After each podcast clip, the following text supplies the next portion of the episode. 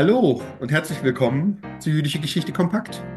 Wir freuen uns sehr, Sie heute zur ersten Folge unserer neuen, der bereits zwölften Staffel unseres Podcasts begrüßen zu können, mit der wir Ihnen wie immer einen Einblick in verschiedene Themenfelder jüdischer Geschichte und Kultur vermitteln wollen.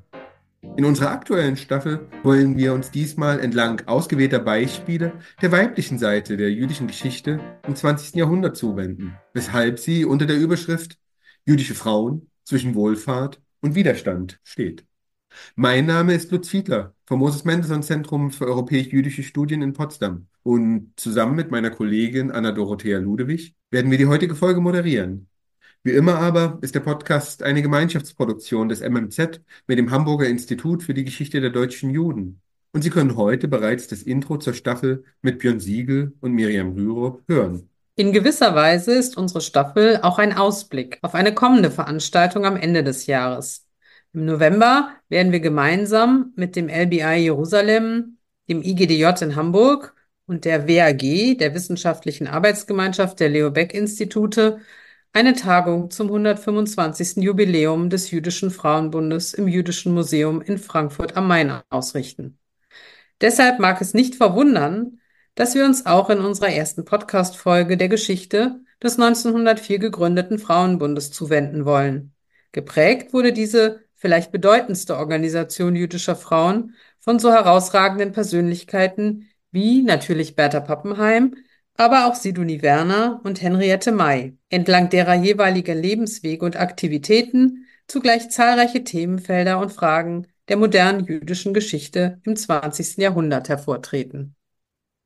Um uns Auskunft über diese vielfältige Geschichte zu geben, haben wir Sabine Toppe eingeladen, die an der Alice Salomon Hochschule in Berlin als Professorin für Geschichte der sozialen Arbeit lehrt und dort zugleich die wissenschaftliche Leitung des Alice Salomon Archivs innehat.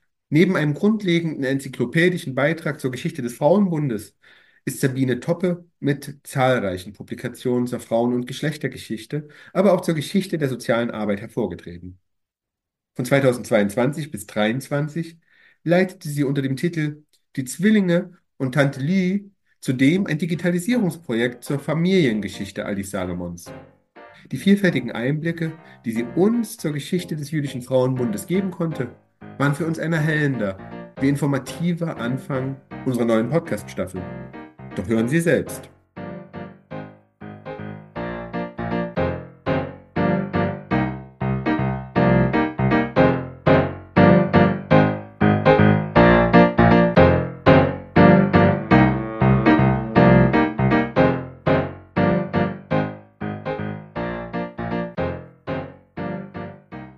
Ja, Frau Toppe, schön, dass Sie äh, da sind, dass wir Sie heute in unserem Podcast begrüßen dürfen. Und wir haben ja gesagt, dass wir über die Geschichte des jüdischen Frauenbundes sprechen wollen. Vielleicht die wichtigste oder doch zumindest eine der wichtigen jüdischen Frauenorganisationen. Die wurde 1904 in Berlin gegründet. Und ich würde gerne mit einer Frage beginnen, die dem vielleicht vorausgeht. Gab es denn andere Organisationen jüdischer Frauen, die dessen Geschichte schon vorausgegangen sind? Oder ist es in der Tat der Anfang einer weiblich-jüdischen Organisation? Ja, ganz herzlichen Dank für die Einladung, ja, hier über den Jüdischen Frauenbund sprechen zu können. Und ich möchte mich Ihnen erstmal anschließen. Also ich denke, dass es eine ganz, ganz wichtige Gründung war. Also im Juni beziehungsweise Juli 1904, als der Jüdische Frauenbund in Berlin gegründet wurde. Und ich finde die Frage sehr wichtig. Was war eigentlich vorher? Oder was gab es noch für Organisationen oder für, ja, auch Vereinigungen von jüdischen Frauen? Und äh, blickt man auf die deutsche Frauenbewegung seit der Mitte des 19. Jahrhunderts, äh, fällt ihr ja auf, dass dass hier wirklich zahlreiche jüdische Frauen vertreten sind. Und wir finden hier Johanna und Henriette Goldschmidt, Lina Morgenstern, die ja in Berlin auch eine ganz besondere Rolle spielt in den Fröbel-Vereinen. Und da sind wir schon bei Organisationen, also Johanna Goldschmidt gründete 1948 den Frauenverein zur Bekämpfung und Ausgleich religiöser Gegensätze in Hamburg. Henriette Goldschmidt war 1865 an der Gründung des Allgemeinen Deutschen Frauenvereins beteiligt. Und Janette Schwerin und Alice Salomon ja, gründeten oder waren beteiligt an den Mädchen- und Frauengruppen für soziale Hilfsarbeit ab dem Ende des 19. Jahrhunderts. Es gab seit der Mitte des 19. Jahrhunderts zahlreiche jüdische Frauenvereine mit dem Schwerpunkt im Bereich Armenfürsorge, Wohltätigkeit. Und wir finden viele jüdische Frauen eben in der bürgerlichen organisierten Frauenbewegung. Und das heißt, das ist schon so ein Zeichen, dass es eben auch vor der Gründung des jüdischen Frauenbundes, also Organisationen von jüdischen Frauen gab, eben diese zahlreichen Frauenvereine. Ich finde es immer wieder spannend, wenn man Lina Morgenstern dann mal zuhört, also in ihren schriftlichen Ausführungen. Es gab 1892 in Berlin 30 von Jüdinnen geleitete oder mitgestaltete Vereine, die sich der sozialen Hilfstätigkeit widmeten und im Deutschen Reich waren es mehr als 600. Und ich denke, das zeigt schon also auch einen Organisationsgrad der jüdischen Frauen im Rahmen der Frauenbewegung. Vielen Dank. Ja, und jetzt also der Jüdische Frauenbund und seine Gründung eng verknüpft mit dem Namen Bertha Pappenheim. Aber es gab ja ein Gründungstrio, bestehend eben aus Bertha Pappenheim, Sidonie Werner und Henriette May. Vielleicht können Sie ein bisschen was sagen, wie diese Frauen dazu gekommen sind, sich eben zusammenzuschließen und diese Institution ins Leben zu rufen. Mhm. Die drei haben sich ja sozusagen dann zusammengefunden am, also am 15. Juni auf der Konferenz des International Council of Women in Berlin. Und ja, was hat die drei bewegt? Sie kamen sozusagen aus, ich sag mal ja, vielleicht auch unterschiedlichen Schwerpunkten im Rahmen der bürgerlichen Frauenbewegung. Und ich fange gerne mal mit den beiden nicht so bekannten Frauen an. Also Bertha Pappenheim steht ja gerne so im Fokus auch der Geschichte, wenn es um den jüdischen Frauenbund geht. Sidonie Werner aus Hamburg, Volksschullehrerin, Sozialpolitikerin. Sie hat sich sehr für die Berufsausbildung von Mädchen engagiert. Sie hat Heime für die Ausbildung und Arbeit von jüdischen Mädchen und Frauen aufgebaut, Haushaltungsschulen. Und man merkt hier schon Engagement, für das sie stand, also die Berufsausbildung von Mädchen von Frauen, also ein wichtiges Thema im Rahmen auch der Frauenbewegung. Henriette May aus Berlin, Lehrerin, Erzieherin und Mitbegründerin der Zentralwohlfahrtsstelle der deutschen Juden und der jüdischen Kinderhilfe. Und auch hier ein Engagement von ja ganz zentralen Themen der Frauenbewegung. Und ja, Bertha Pappenheim, können wir darauf gleich nochmal speziell zu sprechen kommen. Also ich denke, so die bekannteste, ja, oder eine sehr bekannte, ja, Vertreterin im Rahmen auch der bürgerlichen Frauenbewegung, eine der bekanntesten Akteurinnen eine wichtige Persönlichkeit im Rahmen der jüdischen Frauenbewegung. Sie wird als Pionierin der sozialen Arbeit gehandelt. Ich glaube, darüber kann man immer auch noch mal so ein bisschen streiten, wie sie überhaupt immer zur Auseinandersetzung einlädt. Was hat sie verbunden? Das Engagement also die Rolle der Frau im Rahmen der Gesellschaft des 19. bis 20. Jahrhunderts zu reflektieren, die Position von Frauen in der Gesellschaft überhaupt und im Judentum. Also wie, ja, wie, was liegen hier für Herausforderungen? Und dann zu sagen, wenn man auch noch mal auf die Vorgeschichte guckt, die Geschichte der auch bürgerlichen Frauenvereine, der jüdischen bürgerlichen Frauenvereine, dann zu sagen, ja, wie sieht es aus nochmal mit einer anderen Organisationsform? Also eine Organisationsform auch parallel zu anderen konfessionellen Frauenverbänden und dann ja den jüdischen Frauenbund auf den Weg zu bringen im Juni des Jahres 1904. Ja, ich würde daran gerne nochmal anschließen, Juli 1904 und nochmal gewissermaßen die historischen Kontexte vielleicht näher ausleuchten. Also gab es unmittelbare Fragen neben denen der sozialen Wohlfahrt und der Frage nach der Rolle der Frau in der Gesellschaft und im Judentum, die ins Zentrum gerückt sind dieses sozialen und politischen Engagements. Und meine Frage zielt eigentlich auf ein Themenfeld, das wir schon mal vor längerer Zeit hier im Rahmen dieses Podcasts auch besprochen haben, nämlich die Frage des Engagements von Bertha Pappenheim gegen den äh, Mädchen- und Frauenhandel. Inwiefern war das auch ein Ausgangspunkt äh, vielleicht für die Arbeit des Jüdischen Frauenbundes oder des Wirken? Was auffällt, wenn man in das Wirken oder auch in die Schriften von Bertha, Bertha Pappenheim hineinschaut, das ist ein Schwerpunkt bei ihr. Und die Sekundärliteratur spiegelt da immer sehr unterschiedliche Ansichten und Zugänge, wie bedeutsam war eigentlich wirklich das Thema in der, in der gesellschaftlichen Realität. Also die, auch die gesellschaftliche Realität gab es mit Sicherheit. Und ja, es ist klar, es war ein Schwerpunktthema von Bertha Pappenheim. Es ging um gerade auch um osteuropäische Mädchen und Frauen, die eben ja auch im Zuge dann gesellschaftlicher Entwicklung dann auch nach Frankfurt, nach Deutschland kamen.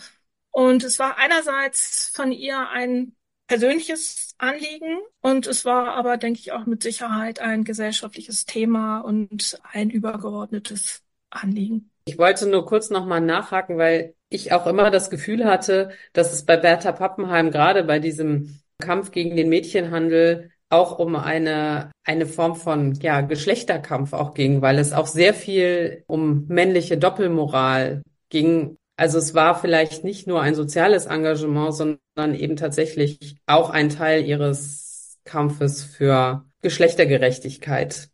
Auf jeden Fall, das würde ich Bertha Pappenheim nie absprechen. Ich habe sie gerade ein bisschen ausgespart, Bertha Pappenheim und ihre Geschichte, und das wird ihr nicht gerecht, weil Bertha Pappenheim ist ja die zentrale Figur, wenn man sich den jüdischen Frauenbund anguckt, wenn man die Entwicklung des jüdischen Frauenbundes anguckt. Sie war, hat praktisch bis zu ihrem Tod den jüdischen Frauenbund begleitet, war 20 Jahre lang Vorsitzende und vielleicht lohnt es sich noch mal auch kurz so noch mal so bisschen ein paar biografische Aspekte nochmal sich anzugucken. Also was für eine Geschichte hat sie eigentlich selber? Sie haben es ja gerade angesprochen. Welchen Blick hat Bertha Pappenheim auch nochmal spezifisch auf die Geschlechterfrage, auf das Geschlechterthema gelenkt?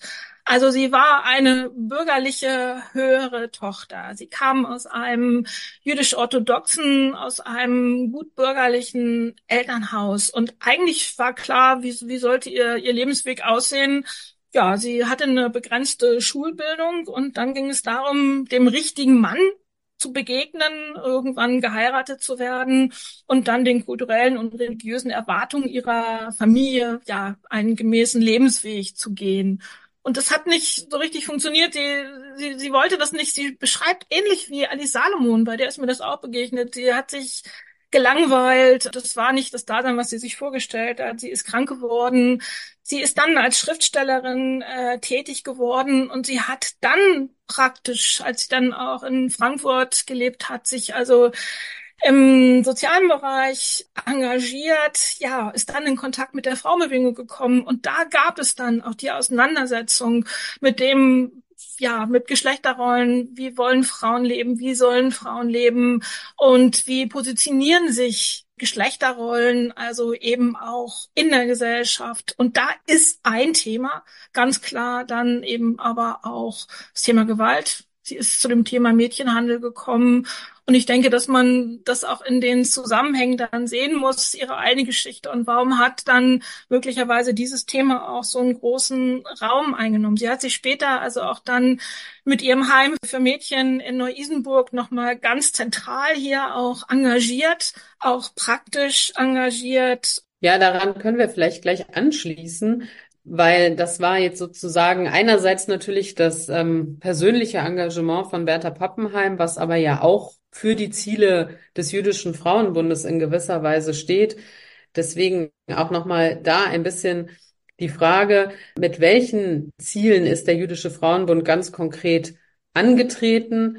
Also sowohl gegenüber den jüdischen Gemeinden, also nach innen gewissermaßen, als auch nach außen eben mit dem Blick auf die sozialen und politischen Forderungen zur Verbesserung der Lage jüdischer Frauen und daran eben anknüpfend auch, welche Maßnahmen hat er konkret ergriffen, um auch diese Ziele äh, durchzusetzen. Und da ist natürlich dieses Haus von Bertha Pappenheim in Neu-Isenburg natürlich ein, ein Beispiel im weiteren Sinne. Ja, also man kann mit dem Zitat von Bertha Pappenheim hier eigentlich ganz gut weitermachen, wenn es um die Ziele des Jüdischen Frauenbundes geht. Bertha Pappenheim hatte hohe Erwartungen oder auch hohe Reformerwartungen an die Arbeit des Jüdischen Frauenbundes äh, ja gesetzt formuliert. Sie schrieb, der Bund verfolgt die Gesamtinteressen der jüdischen Frauenwelt. Als Arbeitsgebiete gelten zunächst die Wege und Ziele sozialer Hilfstätigkeit, der Volkserziehung, der Förderung des Erwerbslebens jüdischer Frauen und Mädchen, die Hebung der Sittlichkeit, die Bekämpfung des Mädchenhandels und das Erwecken des Interesses an allgemein jüdischen Bestrebungen der Gegenwart durch Stärkung des jüdischen Gemeinschaftsbewusstseins. Im Laufe der Geschichte des Jüdischen Frauenbundes verändern sich zum Teil die Ziele. Es kommen auch noch einige hinzu, wie 1917 auch ja der Kampf gegen den Antisemitismus.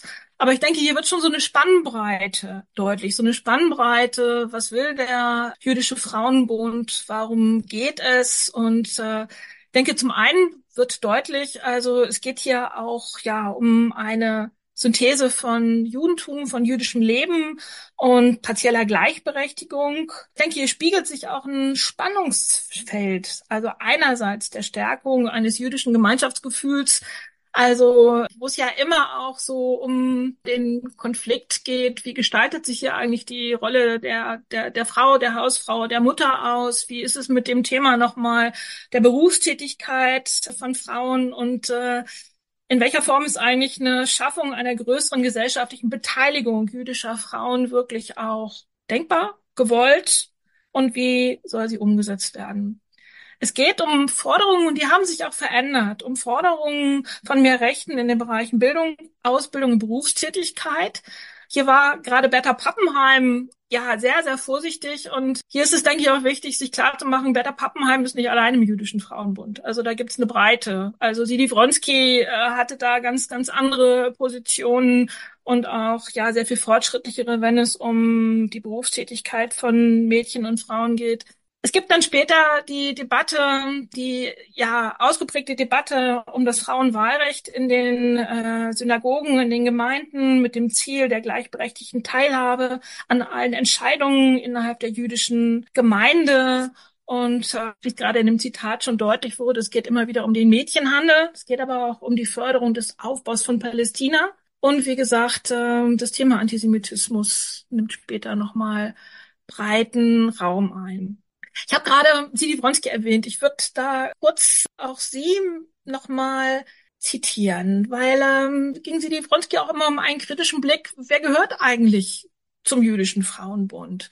Und wie es gerade schon bei Betta Pappenheim anklang, also der jüdische Frauenbund ist vor allen Dingen ja ein Bund von bürgerlichen Frauen. Und also Arbeiterinnen finden wir hier äh, nur wenige, man muss ganz schön suchen.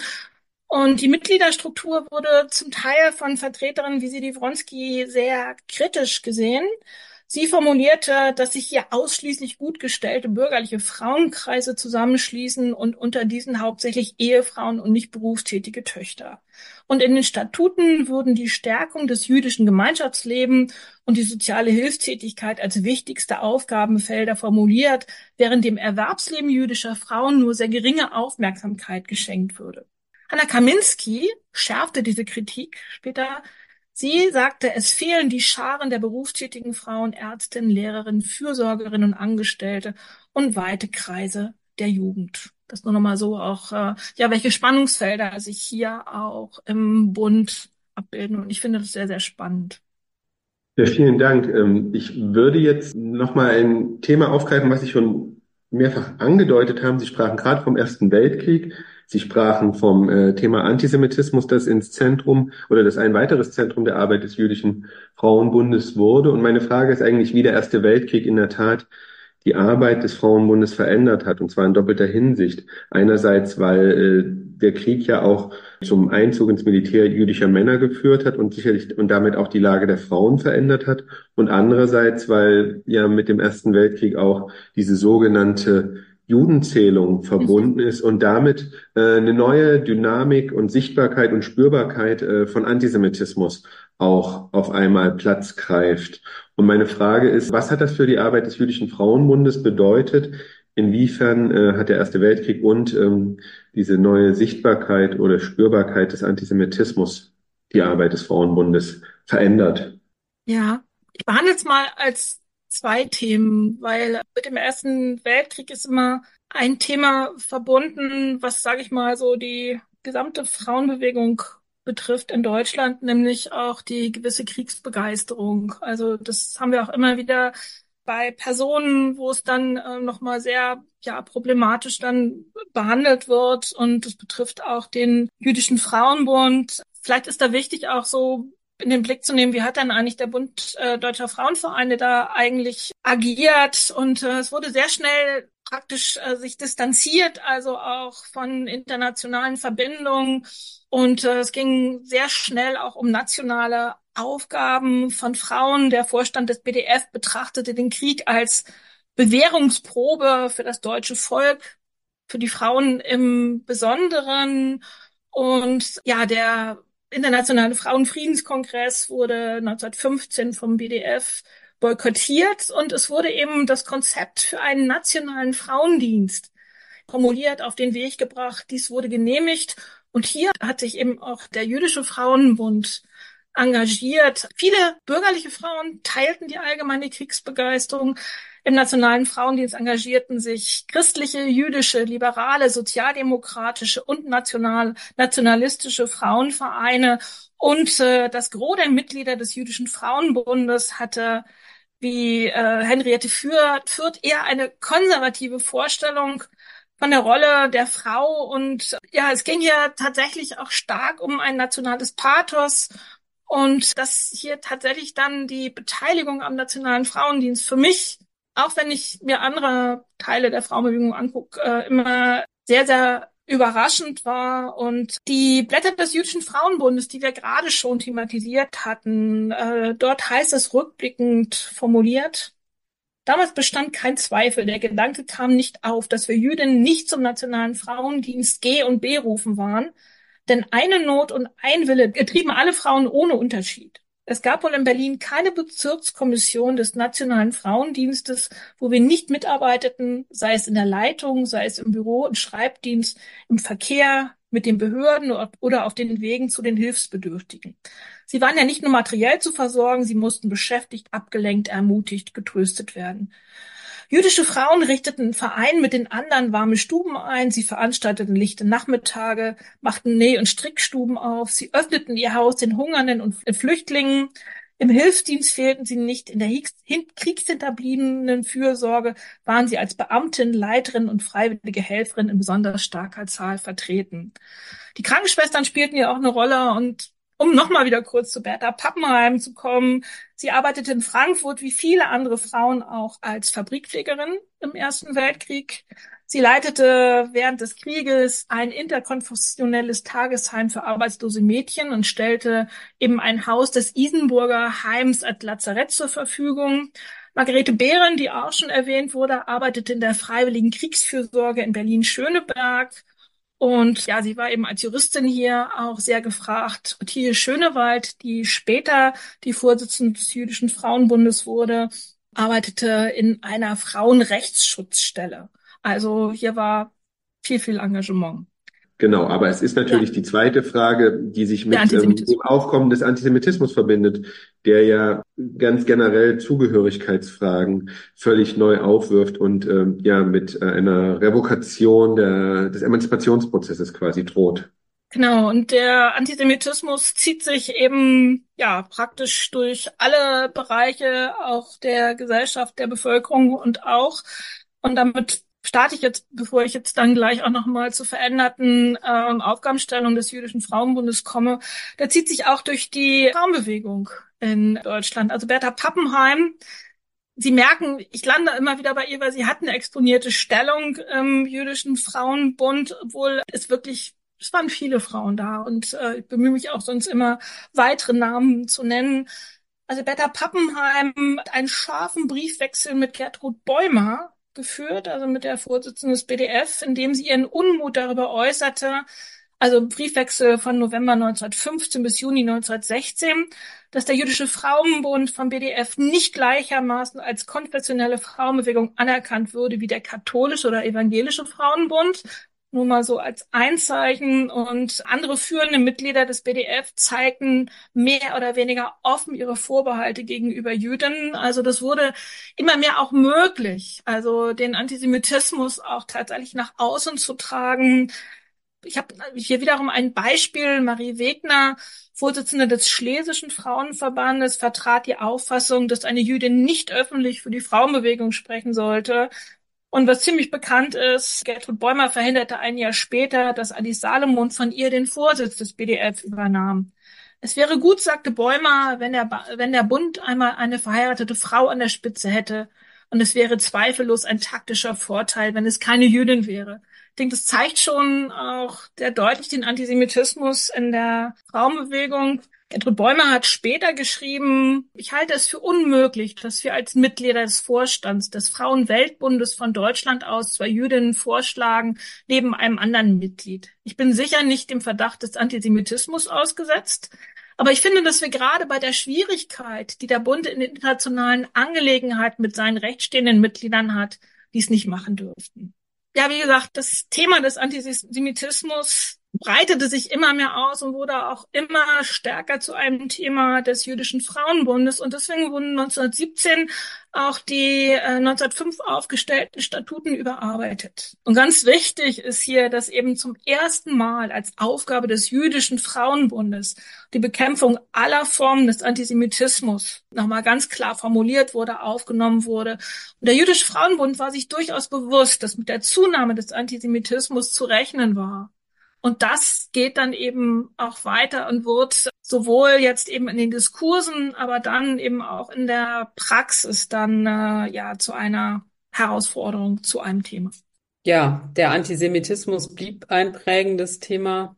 Die ganze Weimarer Republik, die Zeit der Weimarer Republik wurde davon geprägt. Und die Frage ist, dass ja zusätzlich zum Antisemitismus auch der Generationenwechsel im jüdischen Frauenbund in der Weimarer Zeit auch zu einem drängenderen Thema wurde. Also es gab andere Stimmen. Bertha Pappenheim, Sie haben es äh, mehrfach erwähnt, eine sehr wirkmächtige Protagonistin auf der einen Seite, die aber eben auch ein dezidiert konservatives Frauenbild im Vergleich vertrat.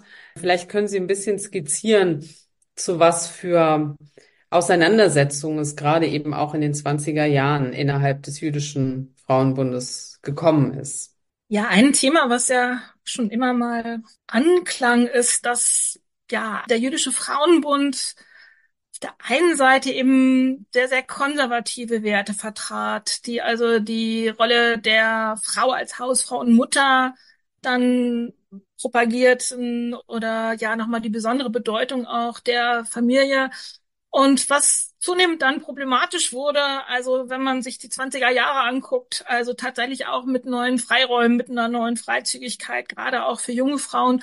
Und der Bund war deswegen auch für junge Frauen nicht sonderlich attraktiv. Und das heißt, äh, wie Sie gerade ja auch schon dann angedeutet haben, also der Jüdische Frauenbund hatte ein ein Nachwuchsproblem. Also die jüdischen jungen Frauen schlossen sich eher Berufsorganisationen an oder, äh, an oder Jugendgruppen, weil das Thema Berufstätigkeit, Frauenerwerbstätigkeit und Frauenausbildung einen ganz anderen Stellenwert erlangt hatte. Also gerade auch nochmal in ja, infolge auch dann äh, des, des Ersten Weltkrieges, infolge auch der Veränderung im Rahmen der Weimarer Republik. Das Frauenwahlrecht spielt hier eine große Rolle. Also nochmal, also das Eintreten auch für äh, ein Frauenwahlrecht und auch das, die, die Durchsetzung eines Frauenwahlrechts auch in den Gemeindesatzungen, also wenn es um die jüdischen Gemeinden ging. Also hier bewegt sich viel auch im Rahmen jetzt ja von äh, spezifischen Flügeln des jüdischen Frauenbundes und es gibt heftige Diskussionen. Es gibt immer noch viel Protest gegen das äh, Frauenwahlrecht, aber trotz aller Widerstände erhielten im Laufe der 20er Jahre jedoch eine Mehrheit der jüdischen Frauen das volle Stimmrecht. Das finde ich immer noch ganz, ganz wichtig. Nur Köln versagte den Frauen das Wahlrecht bis zuletzt. Das heißt bis 1933, wo, sie, wo sich sowieso alles änderte. Ja, das Jahr 33 als einschneidende Zäsur ist gerade schon kurz von Ihnen genannt worden. Es ist die Frage auch, wie hat der Jüdische Frauenbund nach 1933 überhaupt noch agieren können? Was waren seine Tätigkeitsfelder?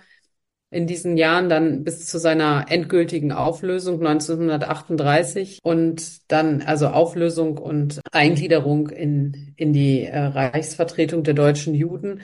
Vielleicht können Sie ganz kurz skizzieren, was in diesen, in diesen fünf Jahren die Aufgabenfelder des Jüdischen Frauenbundes war und auch wie die Lebenswege einiger Protagonistinnen des Jüdischen Frauenbundes in diesen Jahren verlaufen sind. Was ganz zentral ist nach der Machtübernahme der Nationalsozialisten 1931, veränderten sich die Programmatiken und die Aufgaben des Jüdischen Frauenbundes ganz entscheidend. Der Jüdische Frauenbund beteiligte sich oder musste sich einfach auch beteiligen am Kampf ums Überleben in Deutschland. Es gab eine starke Konzentration aufgrund der Gegebenheiten auf die soziale Arbeit, auf soziale Tätigkeiten, auf jüdische Selbsthilfe, spezifisch auf weibliche Selbsthilfe. Die jüdischen Frauen waren gleich doppelt diskriminiert, doppelt verfolgt wegen ihres Glaubens, wegen ihres Geschlechts.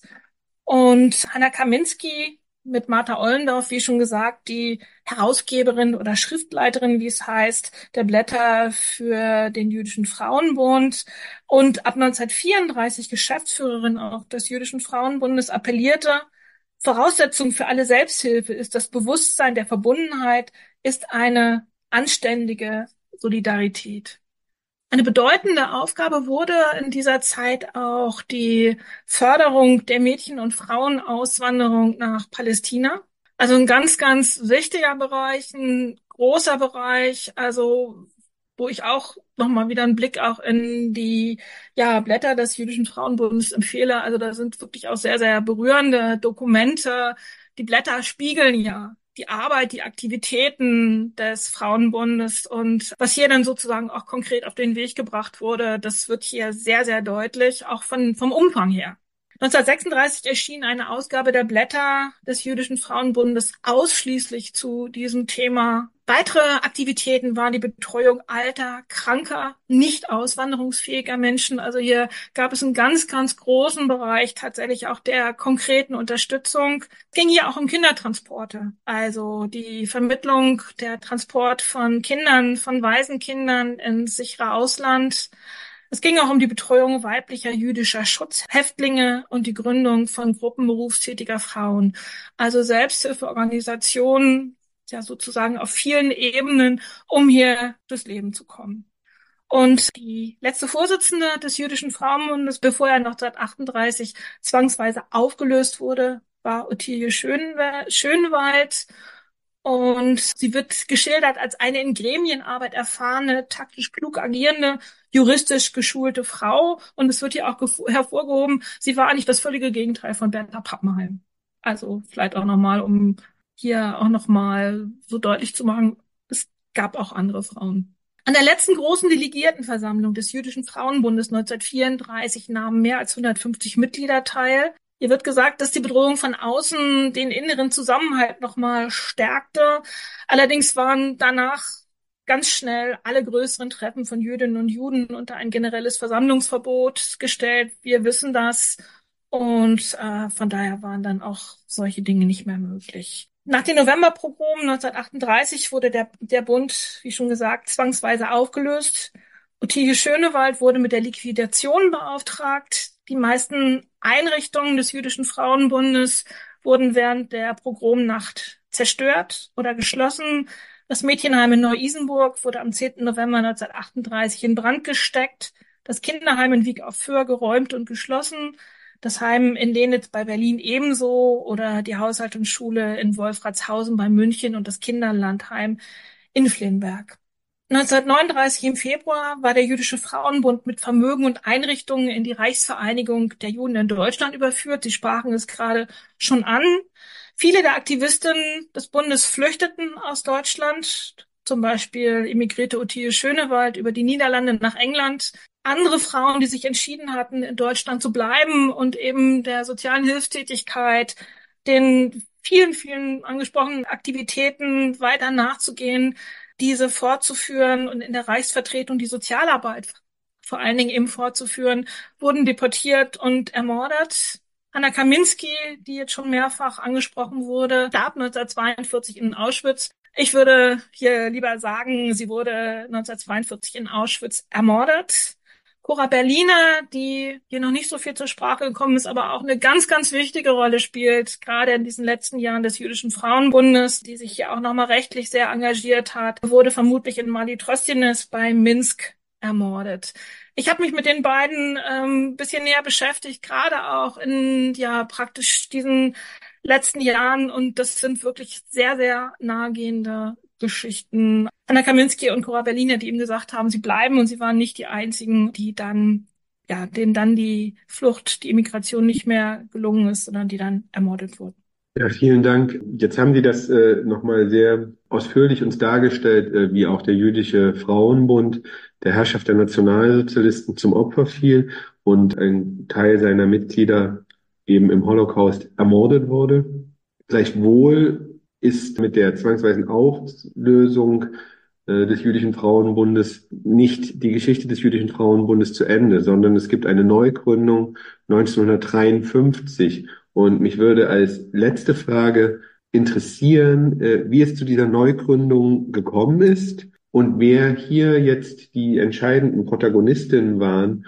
Und vielleicht auch nochmal verbunden mit der Frage, wie sich das Selbstverständnis des Jüdischen Frauenbundes mit seiner Neugründung oder im Zeichen seiner Neugründung, aber eben nach Krieg und Holocaust verändert hat. Ja, ich fand's interessant, das vielleicht so vorweg, dass es gar nicht so einfach ist, jetzt aktuell über den jüdischen Frauenbund in Deutschland was zu finden. Also so, soweit ich das hier eben sagen kann. Also die zentralen Namen bei der Neugründung im Jahr 1953 sind Janet Wolf und Ruth Kalinski. Und was ja gesagt werden kann, also es haben sich die Schwerpunkte der Arbeit, also in den Frauenvereinen, die sich hier zusammenschließen, verlagert. Also es geht nicht mehr so sehr um die Linderung von materieller Not. Es geht sehr stark um soziale Kontakte. Es geht weiter aber auch um soziale Tätigkeiten. Es geht aber auch um die Aufgabe, ja, der Integration, der Begleitung, der Inklusion von äh, ja vielen Neueinwanderern aus den ehemaligen GUS-Staaten. Also hier dann zu sagen, ja, wie wie kann hier eine Unterstützung aussehen? Also es gibt dazu Veranstaltungen, es gibt dazu Seminare.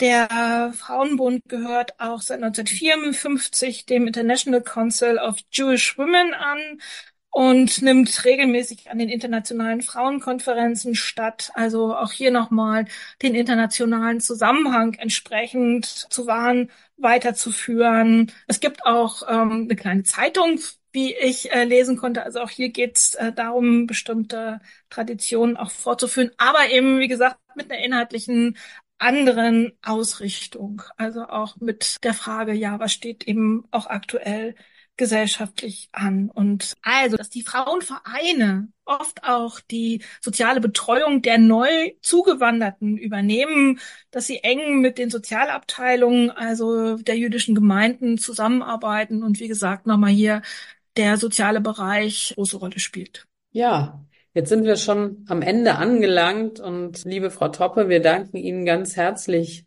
für den Ein- und Überblick, den Sie uns gegeben haben in die sehr spannende, inhaltsreiche Geschichte des Jüdischen Frauenbundes in Deutschland zwischen 1904 und seiner zwangsweisen Auflösung 1938 und dem kleinen Einblick und Ausblick auch in Gegenwart und Zukunft. Wir enden den Podcast immer mit einer Frage, die dahin gerichtet ist, mit Blick auf das Thema, über das wir jetzt sehr ausführlich gesprochen haben. Wo würden Sie unseren Hörerinnen und Hörern empfehlen, diesen Podcast zu hören? Gäbe es einen Ort, der sich vielleicht inhaltlich insbesondere dazu eignet? Mir fallen gerade so viele Orte der Frauengeschichte ein. Ähm, selbstverständlich wäre jetzt naheliegend zu sagen, ach, fahren Sie doch nach Neu-Isenburg und begeben Sie sich auf die Spuren von Bertha Pappenheim. Aber ich würde Sie dann ja einladen, ähm, also diesen Podcast zu hören an so vielen Orten, zum Beispiel auch dann der jüdischen Frauengeschichte in Berlin. Ich glaube, ich glaube, es gibt da so viele Orte, die man jetzt im Zuge der Geschichte des jüdischen Frauenbundes aufsuchen könnte. Beschäftigen Sie sich mit den lokalen Orten, wo sich diese vielen Frauen, die sich dort engagiert haben, bewegt haben. Und äh, es fielen die Orte Wien, Frankfurt, Hamburg, Berlin, Köln, Überall waren dort die jüdischen Frauen, die zum Teil im jüdischen Frauenbund engagiert waren, unterwegs und suchen sie sich einen dieser schönen Orte, dieser wichtigen Orte aus. Vielen Dank, liebe Frau Toppe. damit sind wir schon wieder am Ende unserer heutigen Folge angelangt. Doch wir freuen uns, Sie auch schon zu unserer nächsten Folge im nächsten Monat einzuladen, wenn wir uns der Geschichte der Zentralen Wohlfahrtsstelle annehmen werden. Zwar keiner genuinen jüdischen Frauenorganisation, doch ist die Geschichte der ZWST mit den Protagonistinnen des Jüdischen Frauenbundes aufs engste verbunden gewesen. Und wir wollen insbesondere einen Blick auf das Engagement jüdischer Frauen innerhalb dieser Organisation jüdischer Wohlfahrt werfen. Dafür haben wir Sabine Hering eingeladen und wir freuen uns sehr, Sie dann auch wieder begrüßen zu dürfen. Also, bis zum nächsten Monat. Wir hören uns.